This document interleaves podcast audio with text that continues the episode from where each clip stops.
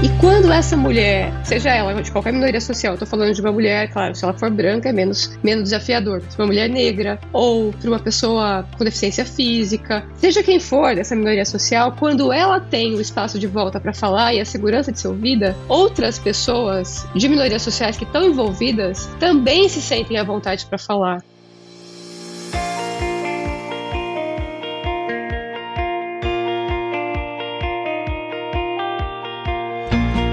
Evoluir é entregar mais informações com agilidade e segurança. Pensando nisso, o grupo Sinagro desenvolveu uma ferramenta que busca melhorar o relacionamento com o produtor, trazendo facilidades em histórico de pedidos, acompanhamento do status das entregas, informações financeiras e de crédito, entregas dos contratos de trade e muito em breve acesso a ferramentas de agricultura de precisão com o Torque. Consultor, botina no chão, cliente na mão Incentive-o a descobrir o portal. Na Apple ou na Play Store, basta buscar por Grupo Sinagro e fazer o download.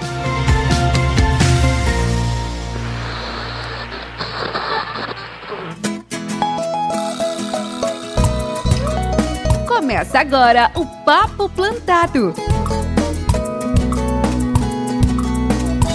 O escritório e o campo na mesma frequência o lugar onde boas conversas são plantadas e cultivadas.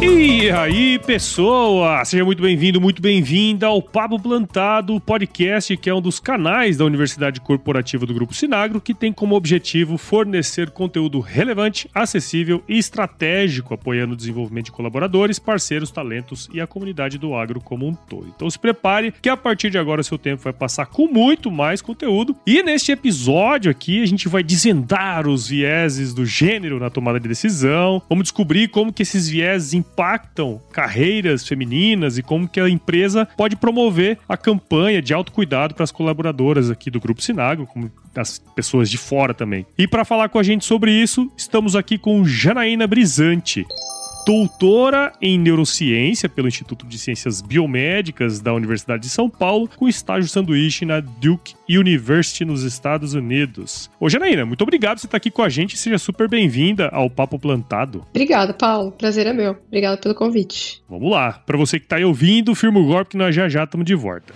Esse podcast é um oferecimento da Educação Corporativa, nossa área de desenvolvimento e aprendizagem contínua do Grupo Sinagro.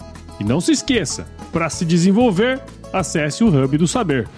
E Janaína, antes de tudo, né? Eu sempre gosto, a gente gosta sempre de bater um papo entender as origens aí, né, das pessoas que passam aqui no Papo Plantado. Então conta um pouquinho da sua história aí pra gente. Eu sou formada em Publicidade e Propaganda pela Universidade de São Paulo, na ECA USP. Tenho mestrado em Psicologia Experimental pelo IP e decidi depois do mestrado em Psicologia fazer é, o doutorado em Neurociência no Instituto de Ciências Biomédicas. Aí eu comecei a estudar neurociência no mestrado, gostei muito e por isso eu fui para o doutorado. Eu fiz um ano do estágio sanduíche nos Estados Unidos, onde eu estudei eye tracking, EEG e algumas outras ferramentas, né, métodos de neurociência. Quando eu voltei, eu voltei para trabalhar numa multinacional de pesquisa, que é a Nielsen. Trabalhei na, numa unidade de negócios que chamava Nielsen Neuroscience, que era uma unidade de negócio que utilizava ferramentas de neurociência para estudar comunicação. Aí eu fiquei como diretora é, para América Latina, liderei o negócio durante três anos depois.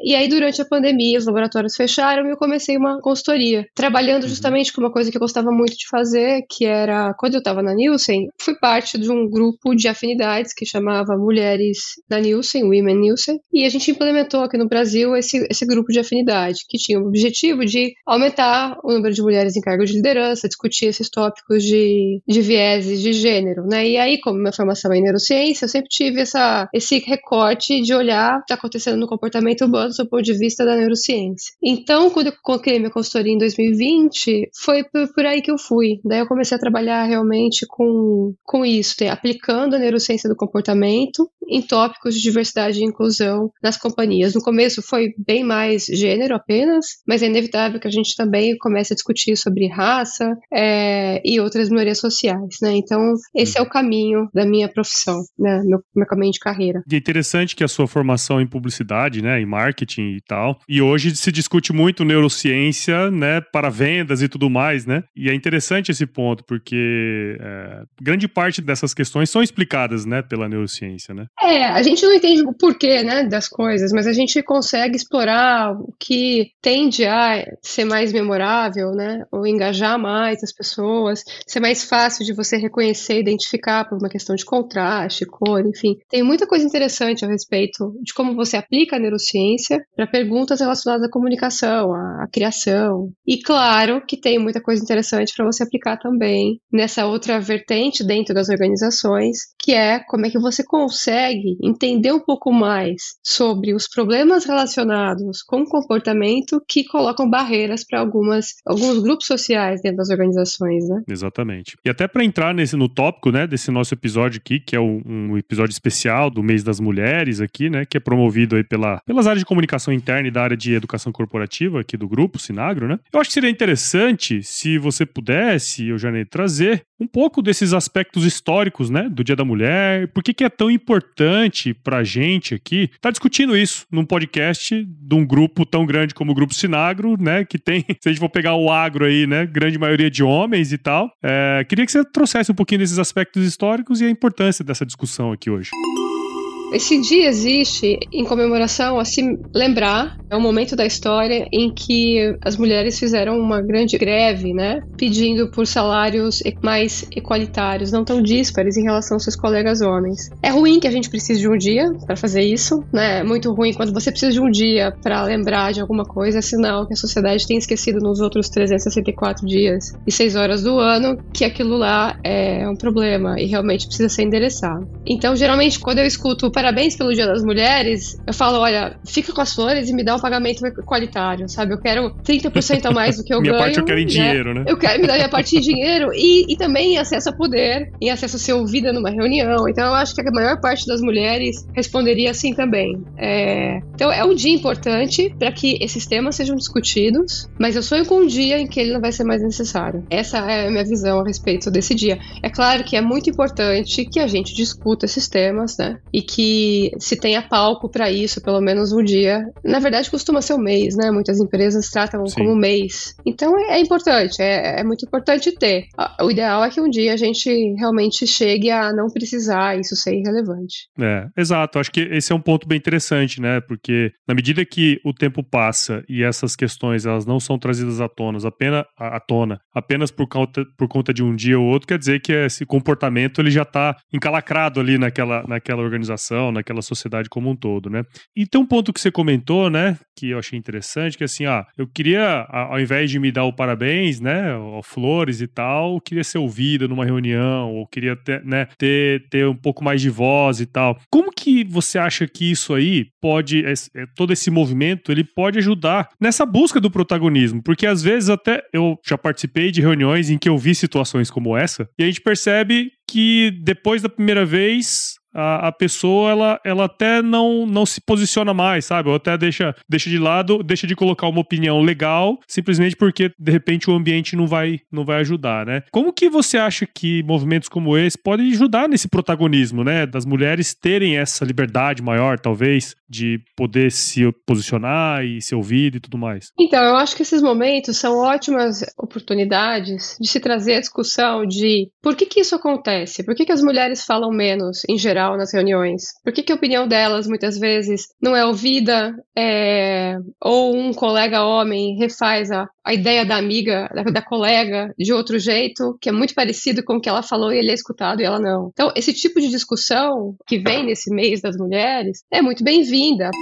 É muito bem-vindo e é muito importante que os homens que têm acesso à estrutura de poder escutem sobre isso de um jeito não como, ah, lá vem, sabe? Ah, mais um mês. Sim. Vai passar esse mês, depois a gente vai esquecer, sabe? Porque não houve na história da humanidade uma mudança estrutural a respeito de acesso ao poder de um grupo social sem que o grupo social que tem acesso ao poder fizesse alguma coisa. Então, quando as mulheres puderam ter direito ao voto, por exemplo, há poucos anos atrás, foi porque os homens que estavam no poder tomaram a decisão, sabe, por N motivos sociais. É claro que teve protagonismo de muitas mulheres envolvidas, mas foi preciso que os homens que tinham acesso à estrutura de poder protagonizassem isso também, né? Deixassem isso acontecer. Então, o que a gente olha hoje para as companhias é esse momento do Dia Internacional das Mulheres é super importante para que essas discussões venham à tona. Então, por exemplo, você vê isso acontecendo. Você falou, Paulo, que você já viu isso acontecendo em reunião que você participou. Você, como homem, identificou. Então, a nossa discussão sempre é na consultoria que a gente oferece para as empresas: o que, que você pode fazer? Você identificou. Isso é um grande passo. Porque para você identificar, você tem que feito, ter feito um trabalho antes. Em geral, a gente não identifica. Então, quando você identifica que aquele viés está que aquele, que aquele viés está acontecendo, o que, que você pode fazer a partir daí? Então, você pode parar a reunião e falar assim: desculpa, eu queria, eu queria ouvir o que ela está dizendo. É, o que, que você está querendo dizer com isso? Eu acho que ela está falando é importante. Você pode falar explicar um pouco mais a sua ideia? Porque quando você faz isso, você devolve o espaço de voz para aquela mulher que está falando. E quando essa mulher, seja ela de qualquer minoria social, estou falando de uma mulher, claro, se ela for branca é menos, menos desafiador. Se uma mulher negra ou para uma pessoa com deficiência física, seja quem for dessa minoria social, quando ela tem o espaço de volta para falar e a segurança de ser ouvida, outras pessoas de minorias sociais que estão envolvidas também se sentem à vontade para falar. Então a diversidade de ideias, ela brota quando você consegue ter respeito e conseguir ouvir realmente aquela pessoa. E foi o que você falou. Se você percebeu que depois que ela foi interrompida, ela já não se posiciona mais, ela já fica mais quieta. E é esse tolimento que a gente tem que começar a evitar, porque quando você percebe que isso acontece, né, as pessoas que estão envolvidas podem ter um papel de falar. Você, é, você não precisa falar assim, oh, dá pra, pra deixar ela falar e ser agressiva. Pelo contrário, né? Sim. Há maneiras muito mais efetivas de fazer isso. Como devolver o espaço pra pessoa falar. Legal. É, isso é um ponto super importante, né? Porque assim, às vezes quando a gente é muito jovem, a gente acaba não conseguindo fazer isso, né? A partir que o tempo vai passando, a gente vai percebendo mais essas coisas. Acho que até a maturidade traz um pouco disso também, né? Você comentou um ponto interessante dos vieses, né? Eu falei lá na introdução do episódio, né, que a ideia aqui é falar sobre os vieses de gênero e seus impactos, né, nas organizações. Eu acho que você já comentou um dos vieses aí, né, mas teria como explicar pra gente o que são esses vieses e como que, é, assim, é, eles impactam a forma como as mulheres são percebidas nas diferentes áreas da sociedade. Obviamente, especialmente no mundo corporativo, né? Mas se puder falar um pouquinho mais amplamente também. Os vieses são um resultado do jeito que funciona o nosso cérebro. Todo mundo tem viés. Não existe bandido e mocinho nessa história, tá? Então todo mundo tem, tem viés. Eles são, por definição, erros. São erros perceptuais na tomada de decisão. Eles derivam das heurísticas, que são aquelas regrinhas ou atalhos que a gente acaba seguindo na tomada de decisão, tá? Os vieses, eles tendem a ser inconscientes.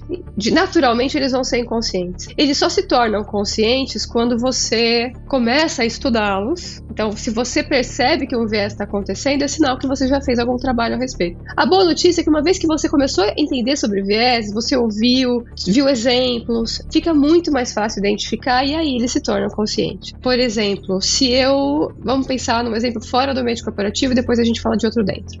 Suponha que eu sou um adolescente, uma criança, estou escolhendo os meus amiguinhos que vão fazer parte do meu time na educação física. Se eu vou escolher, escolho meninos primeiro. Pode ser que eu pense que, as, que, as, que, os meninos são mais fortes que as meninas e, são, e vão conseguir jogar melhor. E por isso eu vou escolher os meninos. Isso é um viés de gênero em relação às meninas. E nesse caso vai prejudicar as meninas, né? Isso é um exemplo do que a gente poderia fazer, poderia ter um exemplo de viés assim na escola. No ambiente corporativo, você tem duas pessoas com o mesmo nível de experiência para promover, por exemplo, no seu time, um homem e uma mulher, e você tende sistematicamente a optar pelo homem. Isso é um viés também, e a gente pode discutir mais adiante que tipo de viés é esse, mas é uma tendência de comportamento que deriva do jeito que a gente toma a decisão. E do jeito que funciona o nosso cérebro. Por que do jeito que funciona o nosso cérebro? Porque nós temos redes de memória. Então acho que é crucial falar de redes de memória quando a gente fala de viés. Imagina o seguinte: o nosso cérebro é formado por bilhões de neurônios, chega cerca de 80 e poucos bilhões de neurônios, tá? E cada um deles se comunica que a neurônio é uma célula que transmite potencial de ação, que é uma atividade eletroquímica. Então ela se comunica com o vizinho. Uhum. As células se comunicam uma com a outra. É, como é que você forma uma nova memória? Quando a conexão entre uma célula e outra se fortalece. Então, entre um grupo de células e um outro grupo de células se fortalece. Imagina que você tem um campo gramado e as pessoas começam a passar no meio desse campo e formar aquele caminhozinho de terra, sabe? Aquele uhum. caminhozinho de terra e do, do caminho, do, do atalho que se faz na grama é um ótimo exemplo de memória. Quando você fortalece o caminho entre dois grupos de, de neurônios, você tem a conexão feita mais forte e uma memória se consolida. Por isso que a gente fica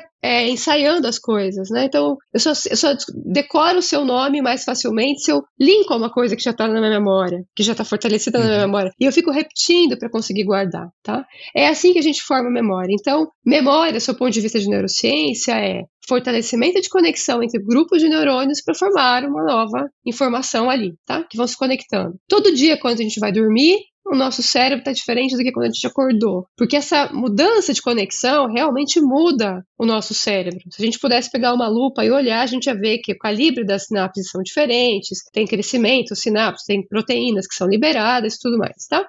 Essa grande rede é como se fosse uma rede de pesca, onde cada nó da rede de pesca é um conjunto de neurônios que estão conectados entre si. É isso que forma quem nós somos, para onde a gente quer ir, da onde que a gente veio, etc. Essa rede de memória decodifica o que nós sabemos sobre o mundo. Uhum. Então, olha só, quando você, desde pequenininhos mesmo, assim, desde bebê, a gente vai aprendendo o que é ser menino e menina, e depois homem e mulher. Então, a gente aprende que a mulher é sensível, doce, delicada, comunitária, passional, vermelho, o, o rosa, o coração. E a gente aprende que o menino, que depois o homem, ele é mais frio, mais calculista, mais líder, mais, mais líder, mais azul, é, mais racional. E a gente vai ligando essas coisas no cérebro. Imagina que são vários nozinhos de uma rede. A hora que eu puxo o nozinho, aqueles que estão mais conectados com aquele elemento que eu falei antes, vêm mais facilmente. Então, quando eu puxo o nozinho do homem na minha cabeça, que eu preciso promover, ver como é que eu estou fazendo avaliação de desempenho. Na hora que eu puxo o nozinho do José, vai ser diferente das memórias que estão atreladas à da Maria, se eu tivesse esses viéses fortes arraigados de gênero. Uhum. Detalhe, como que eu posso não ter esses viéses arraigados de gênero? Se todo mundo aqui nasceu na mesma sociedade,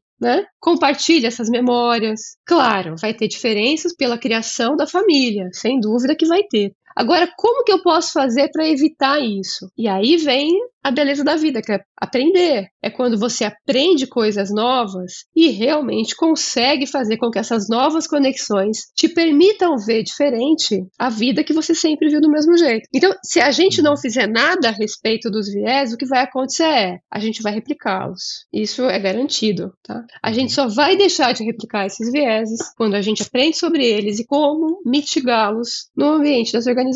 É o sistema 1 e 2 do Kahneman lá, né? Tipo, vem, o que vem no sistema 1 é aquilo que está arraigado em nós, mais ou menos, né? E se você tiver que pensar mais, vai, vai pro sistema 2 ali, né? Que é o negócio que você tem que maquinar mais para poder entender aquela situação. Interessante, cara. Muito legal. Não sei se eu falei merda, tá? se eu falei merda. É que eu, eu, eu, esse sistema 1, o sistema 2 do Kahneman, ele uhum. é muito interessante para que as pessoas que são leigas no assunto tenham uma, uma ideia do, do, de, de, dessa dinâmica. Quando você começa a olhar o que acontece no cérebro, é muito difícil você separar dois sistemas, não existem. Claro, é muito difícil, claro. porque eles estão tão integrados que, por exemplo, se você tenta tirar uma área que está muito relacionada com emoção, por exemplo, a amígdalas e núcleos da base, desconectar de áreas que estão relacionadas com tomada de decisão que seria mais racional, como córtex pré-frontal. Se você tenta desconectar uma coisa da outra, as duas áreas são danificadas e ficam, ficam disfuncionais. Então, assim, não uhum. existem dois sistemas hum, diferentes no sistema nervoso, mas, do ponto de vista didático, né, é, é interessante Sim. essa organização. Por isso que eu fiz assim é. para você. Para leigos como eu, funcionou. para entender no mínimo, exatamente, entendeu? Acho exatamente. que esse é, esse, é, é. esse é o ponto. Mas legal. Esse podcast é um oferecimento do Sinforme, o sistema de comunicação interna do grupo Sinagro. E para ficar por dentro de tudo que acontece na empresa, acesse o Sinforme via Teams, navegador ou pelo smartphone. Ô, Janaína, começando aqui mais um bloco, né? No primeiro a gente falou muito sobre o que são esses vieses, como que eles influenciam, né, dentro desse processo. Mas agora, pensando um pouco em como que a gente pode criar um ambiente, né? É, você trouxe um monte de aspecto legal, técnico, do que acontece no cérebro, de, de, do, do, da neurociência em si. Mas dentro da empresa ali, como que a gente cria esse ambiente? Quais são as principais estratégias que a gente tem para lidar com esses vieses em relação às mulheres? Você comentou um lá atrás, né, da reunião e tal, mas se tiver mais também exemplos para dar para gente aí. Então vamos lá, olha só, o que, que a gente sabe hoje através de relatórios, de estudos que são bastante consolidados nessa área, né? Da McKinsey e de outras organizações. Um dos principais problemas que as mulheres enfrentam no ambiente de trabalho é que elas são menos promovidas que os homens. Então, as mulheres, elas são sistematicamente menos promovidas que os homens. Uma vez que elas entram como analistas, né, em níveis é, de entrada nas companhias, elas tendem a crescer menos e mais devagar do que os seus colegas homens.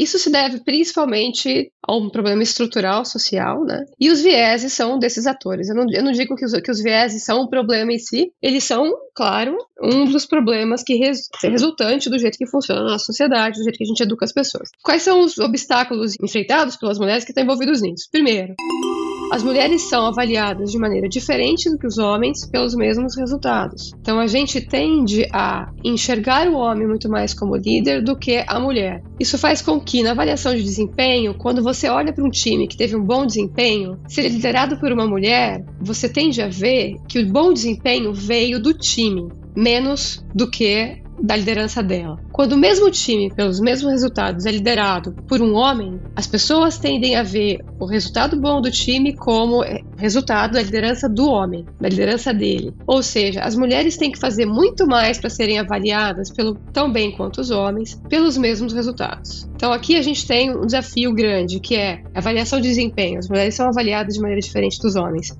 Tem estudos que, que demonstram isso, tá? Tem vários estudos que, que mostram que as mulheres recebem mais feedback negativo do que os homens e muito menos feedback construtivo do que os homens. Feedback negativo é aquele feedback que hum, não te ajuda. É um feedback relacionado com frequência à personalidade, a coisas que você não tem como mudar, que não te dá um caminho, um plano de mudança. Então, por exemplo, é, um exemplo disso que é muito comum em feedback para as mulheres é: você precisa prestar atenção no seu, no seu tom de voz. Você é muito dura.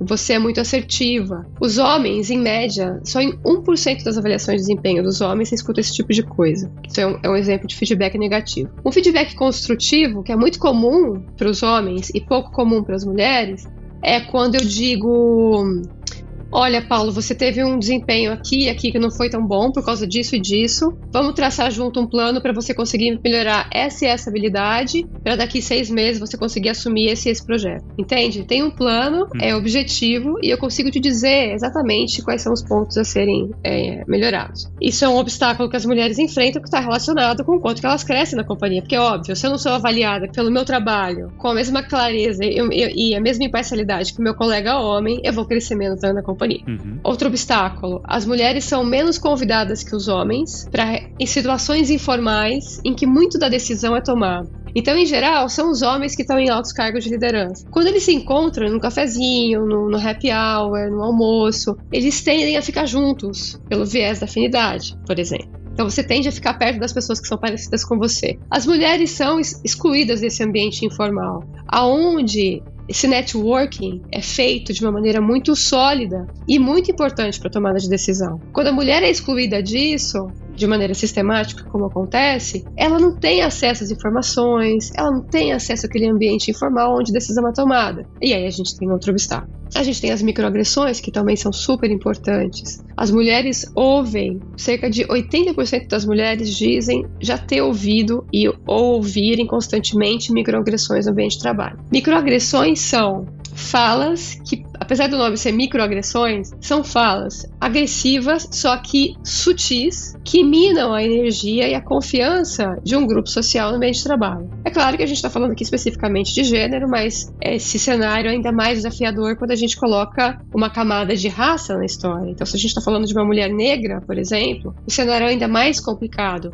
porque na interseccionalidade é, essa identidade fica ainda mais desafiador para essa mulher, por mais competente que ela seja. O que, que são microagressões, então? São essas pequenas agressões sutis que a gente não consegue identificar. Hum, isso foi uma agressão ou não foi? Por exemplo, ah, você tá muito brava, será que você tá naqueles dias? Ou, ah, joga teu cabelo que você consegue essa venda. Ou, hum, acho que ela tá tendo muita. Ela tá aparecendo demais, tô achando que ela dormiu com o chefe. Esse tipo de comentário são microagressões gravíssimas que precisam ser identificados. Pesados, inclusive. Pesados, mas as mulheres escutam isso cara. de maneira diária. De maneira diária diária, Paulo. É, de maneira diária. As mulheres escutam esse tipo de coisa de maneira diária. E qual que é, é o desafio? Bom, primeiro que as microagressões, elas são uma do top 3 razões das mulheres deixarem o ambiente de trabalho em que elas estão. Porque isso afeta a saúde, aumenta o estresse. As mulheres têm quatro vezes mais chance de ter burnout devido também a microagressões no trabalho. E aí, vamos passar pela tua pergunta, né? Que você falou, o que, que a gente pode fazer? O que, que a gente pode fazer? Que ações podem ser feitas para evitar isso, para lidar com isso no ambiente de trabalho? Em relação às microagressões que a gente acabou de falar. Você, uma pessoa como gerente, como um time, ou qualquer pessoa, viu uma microagressão acontecer, é muito importante não deixar isso passar website? Em branco. Porque se a microagressão acontece, ela é tida como normativa, ela é aceita e ela é repetida. E aquele comportamento é aceito como ok. E quanto mais alto é o cargo de liderança de alguém que falou, mais grave é. Então é muito importante que, uma vez que você viu a microagressão acontecer, se a pessoa é gerente, por exemplo, é importante que ela não permita que isso seja uma prática no meio de trabalho, que a gente fale sobre isso, que as pessoas falem sobre isso, criar fóruns de conversa com as mulheres, nesse caso, para ouvi-las a respeito disso. Quais são essas microagressões? Como é que isso afeta? O que, que você gostaria que a gente fizesse? O que, que você acha que a gente pode fazer? Né? Uhum. E, e, principalmente, deixar de olhar a mulher como a responsável para mudar isso. Porque um erro muito comum é a gente esperar que as mulheres se ajudem, né? Eu já escutei muito isso. Uhum. Não, mas ela é mulher e ela tá repetindo o patriarcado, ela tá repetindo o machismo. Como pode? Eu acho um absurdo. E aí eu fico pensando, poxa, além dela sofrer com isso na carreira, ela tem a responsabilidade de mudar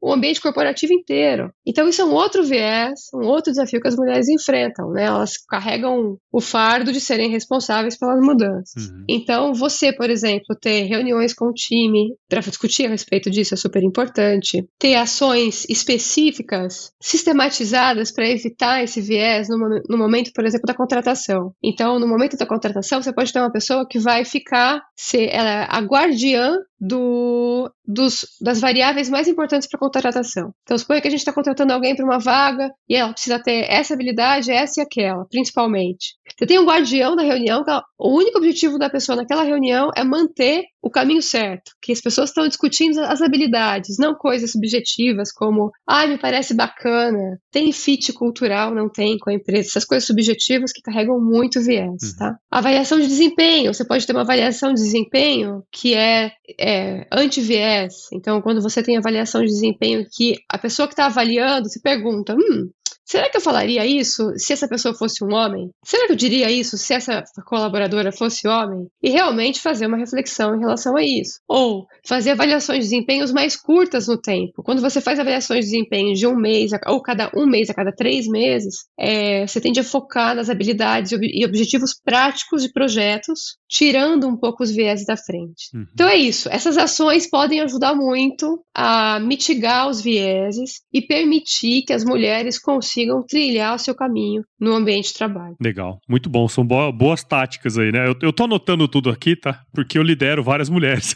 então, para mim é super importante isso, cara. Muito importante Legal. mesmo. E, e, e deixa eu te falar, o, nesse último ano, até é uma questão assim até um pouco pessoal aqui. É, eu tenho trabalhado muito com inovação no agro, sabe? E, e, eu tenho desenvolvido uma tese que eu quero que eu quero entender se de fato faz sentido, mas pelo que você tem comentado aí na, na sua fala e, e outras coisas que a gente vai pesquisando também, né? Eu desenvolvi uma tese de que a adoção de tecnologias disruptivas no agro, enfim, em geral, elas são mais propícias em ambientes onde mulheres estão inseridas, sabe? Mulheres, jovens. Essa é uma tese que eu tenho que eu sinceramente não sei dizer para você se, se ela é verdade ou é mentira, tá? Mas eu pego exemplos igual a, a mulher lá de Goiás, que ela era mé, tipo assim, ela herdou a fazenda, aí ela não sabia nada da fazenda, ela pegou e foi na Embrapa, os caras falaram para ela lá num negócio que chamava Integração Lavoura Pecuária Floresta. É, como ela não entendia nada daquilo ali e tinha um, um cara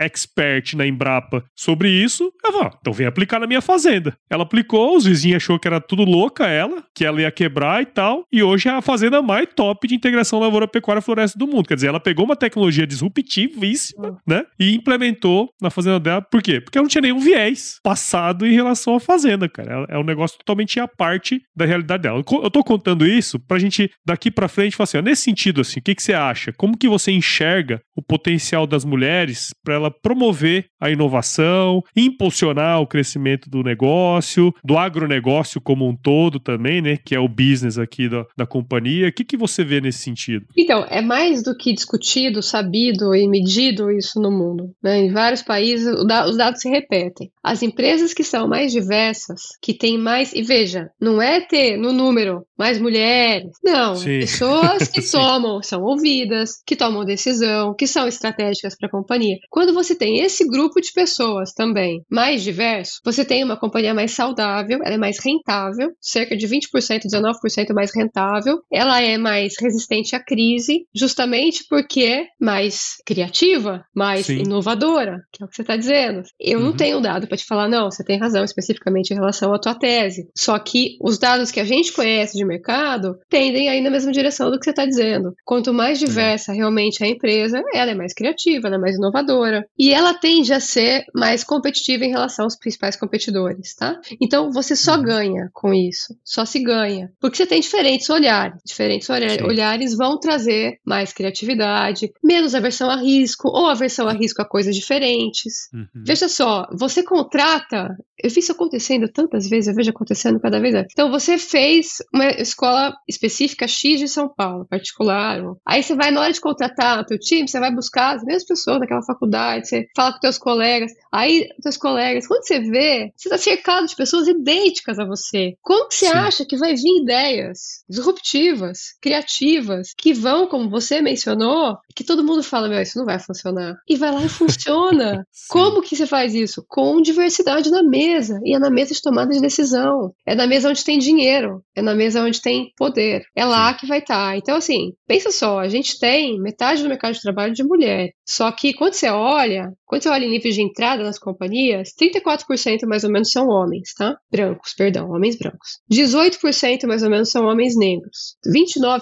são mulheres brancas e 18% mulheres negras. Quando você vai olhando ao longo da carreira e olha nível de CEO, de alta liderança, presidência, uhum. os homens são 80% da companhia. Os homens brancos e negros, somando os dois, claro, 60% são homens brancos. Mas se você soma homens, se você dá uma olhada geral em homens, eles são 70, 80% da companhia. O que, que acontece ao longo desse caminho? Você perde um monte de talento, você está deixando de ouvir, você está deixando de premiar e de deixar esses talentos que são, e não é que elas são mulheres, são indivíduos que estão sendo tolhidos por motivos aleatórios que não a sua competência. Então, o dia que a gente conseguir olhar para isso com seriedade, imagina o tanto de prêmio Nobel que a gente Imagina o tanto de patente que o Brasil vai ter. Hum. Você vai ter mais patentes, você vai ter muito mais inovação, você vai ter muito mais criação e crescimento econômico. Porque hoje metade dessa população está sendo tolhida por, por questões aleatórias de cultura, entendeu? Então, Sim. quanto que eu acho que é o potencial, o potencial é gigantesco, o céu é o limite. Legal. Pensa só, eu tenho certeza que você sabe quem foi o Einstein. Você já viu uma foto Sim. do Einstein? Já viu? Já viu uma foto do, do, do Charles Darwin, provavelmente? Você lembra de uma imagem do Charles Darwin? O cara barbudo, Provavelmente. Sim, sim. Você sabe quem foi a Marie Curie? Marie Curie não, mas eu sei quem foi a Ada Lovelace. Tá bom.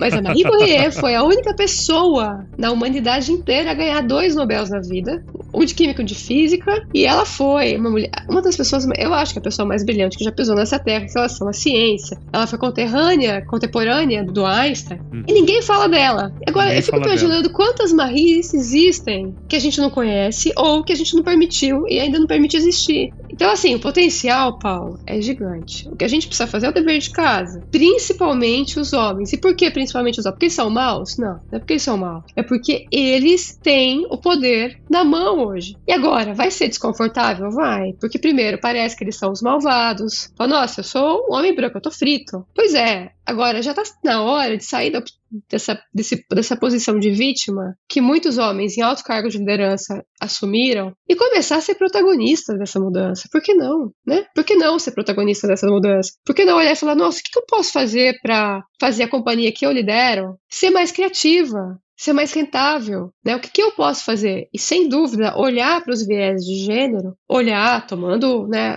mudanças estruturais é, e outras mais, políticas e tudo mais, mudando isso e fazendo as coisas acontecerem. E veja, eu não estou falando de coisa cara, não, viu? Tem mudanças simples, zero custo operacional para você fazer na companhia, que vai ter um impacto gigantesco no crescimento das mulheres. Uhum, sim, sem dúvida. Legal. Você estava falando aí, né, dessa, dessa, vamos dizer, da quantidade de pessoas diferentes que uma organização tem e o quão isso é benéfico, né, para a organização como um todo, para os resultados, né, no final da linha lá. E tem um livro super interessante que eu li no, recentemente, que é o uh, Por que Generalistas Vencem o Mundo de Especialistas. Não sei se você já viu esse livro. Esse livro é muito genial. Ele, ele mostra justamente isso que você está falando, sabe? Grandes, grandes experiências, grandes inovações do mundo que elas só foram possíveis porque ou tinha um time muito diverso, né? Ou aquela pessoa em específico tinha um conhecimento muito diverso também, né? Então é um negócio muito, muito legal. Você tava falando, você tá lembrando desse livro, muito, muito bacana, cara. E, e eu concordo 100% contigo, né? Assim, quanto mais a gente conseguir romper essas barreiras, né? Eu digo que depois que eu tive filha, eu comecei a perceber muitas coisas, tá ligado? E, Imagino. e que a gente precisa tomar cuidado com o que fala, justamente por aquela questão que você comentou, né? Eu lembro que a minha filha mais velha, ela, ela, ela sempre foi muito geniosa. E às vezes a gente ficava falando assim, nossa, como você é brava, como você é brava. Porra, e aí você tá estimulando a menina a ser brava simplesmente porque é uma característica dela. Não, cara, deixa ela, né? Assim, vamos trabalhar de outra maneira, sabe? Então a gente vai ficando mais uhum. sensível a essas questões, né? Porque, obviamente, influenciam dos nossos, né? E uhum. quando é com os outros, às vezes a gente não consegue perceber, né?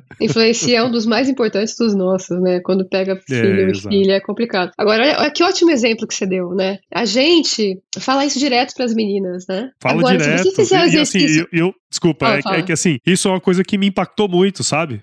Que assim, que foi uma, uma virada de chave. Não, cara, se eu ficar falando isso pra ela, eu só vou estar tá reforçando um negócio dela que de, de repente ela vai colocar na personalidade dela simplesmente porque todo mundo fala que ela é. Não, e, e mais, e qual o problema dela ser assim. Vale a pena você se refletir. Se fosse um menino, meu filho, eu falaria isso para ele ou ia achar que ele realmente ele é um menino que sabe o que quer? É, pois né? é, pois é. Talvez Exato. você achasse que tá tudo no lugar certo. É. Essa reflexão é super importante. Tem um documentário que chama No More Girls and Boys and Girls, que é da BBC, que tá disponível na, no YouTube. São dois episódios, tem o um e o dois. E é um médico que se propôs a fazer um estudo com a BBC, uma intervenção numa escola durante um semestre inteiro. Se propôs a fazer uma intervenção e mostrar que as características que a gente tem como nato nas meninas e nos meninos, na verdade, são culturais. E é interessante porque não tem nenhum estudo nenhum estudo até ontem, pelo menos, científico, crível, sério, replicável, foi publicado é, em, em, revista científica de, de, é, de, peer review, né? Uhum. Que fale qualquer diferença anatômica que existe entre homens e mulheres, explica as diferenças funcionais que a gente vê na nossa sociedade. Então, o fato de ter pouca mulher na área de tecnologia não é porque elas são incompetentes na área de tecnologia. Claro, claro. O fato da gente ter só 10% de mulheres em cargos de liderança de, de empresas de, de capital aberto, não é porque elas são menos líderes, ou é? A gente precisa olhar para esse dado e falar: hum, será que é porque realmente os homens são, principalmente os homens brancos, são muito mais líderes, competentes, estratégicos que as mulheres? Se a gente quiser acreditar nisso, beleza, então não faz nenhum sentido discutir viés. Agora, se a gente for olhar para isso e falar: não, isso é o resultado de um viés, que é né, o que a ciência fala pra gente que é, isso é resultado, não é de uma diferença anatômica ou hormonal, é o resultado do jeito que a gente cria as crianças. Então, quando você olha para sua filha e e reflete sobre isso e muda o jeito que você lidera o seu time, você vê o crescimento que a tua filha pode te trazer, sabe? Então, vale muito a pena a gente olhar para a vida sem a necessidade, claro, né? Você tem o privilégio de ter uma filha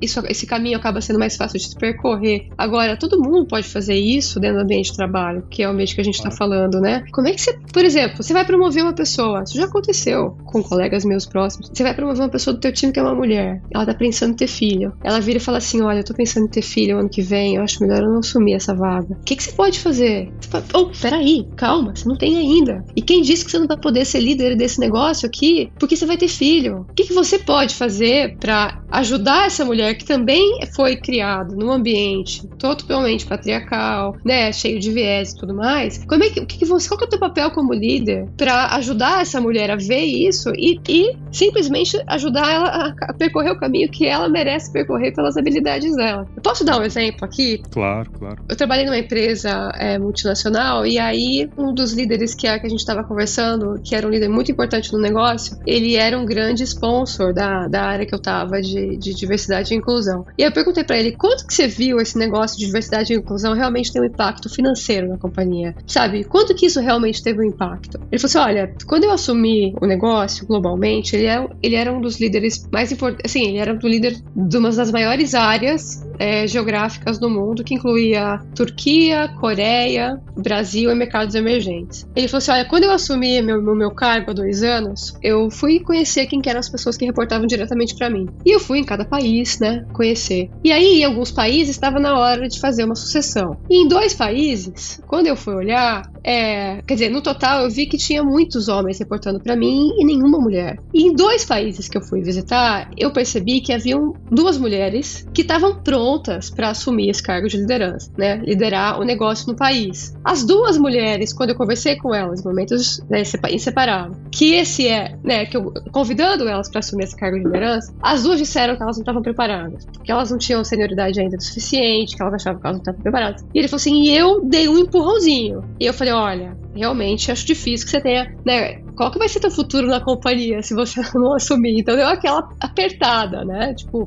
poxa, tô, tô, tô vai, te falando, cara. vai, né?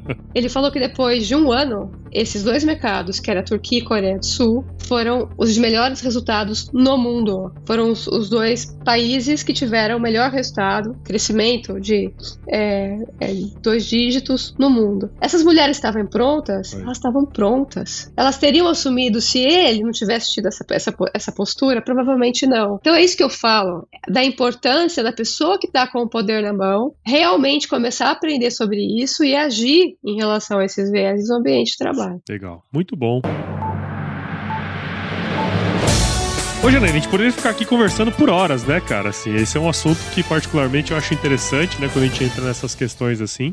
Mas queria agradecer sua participação aqui no Papo Plantado. Espero que quem esteja aí do outro lado tenha entendido um pouquinho mais do seu trabalho, né? De todo esse, esse, esse trabalho que você tem desenvolvido nos últimos anos. Obrigado e parabéns aí pelo trabalho seu, viu? Obrigada, Paulo. Prazer foi meu. Obrigada da gente ter conversado. Muito bom. E para você que ouviu até agora esse episódio aqui, com certeza você viu valor nesse conteúdo. Então considere, comente com o seu colega de trabalho aí, com o seu amigo do Agro, fala para ele assinar o Papo Plantado implantado em todos os agregadores de podcast e ouvir os episódios que vão ao ar todas as primeiras e terceiras segundas-feiras do mês, tá certo? Valeu! Você ouviu Papo Plantado, o escritório e o campo na mesma frequência. O lugar onde boas conversas são plantadas e cultivadas.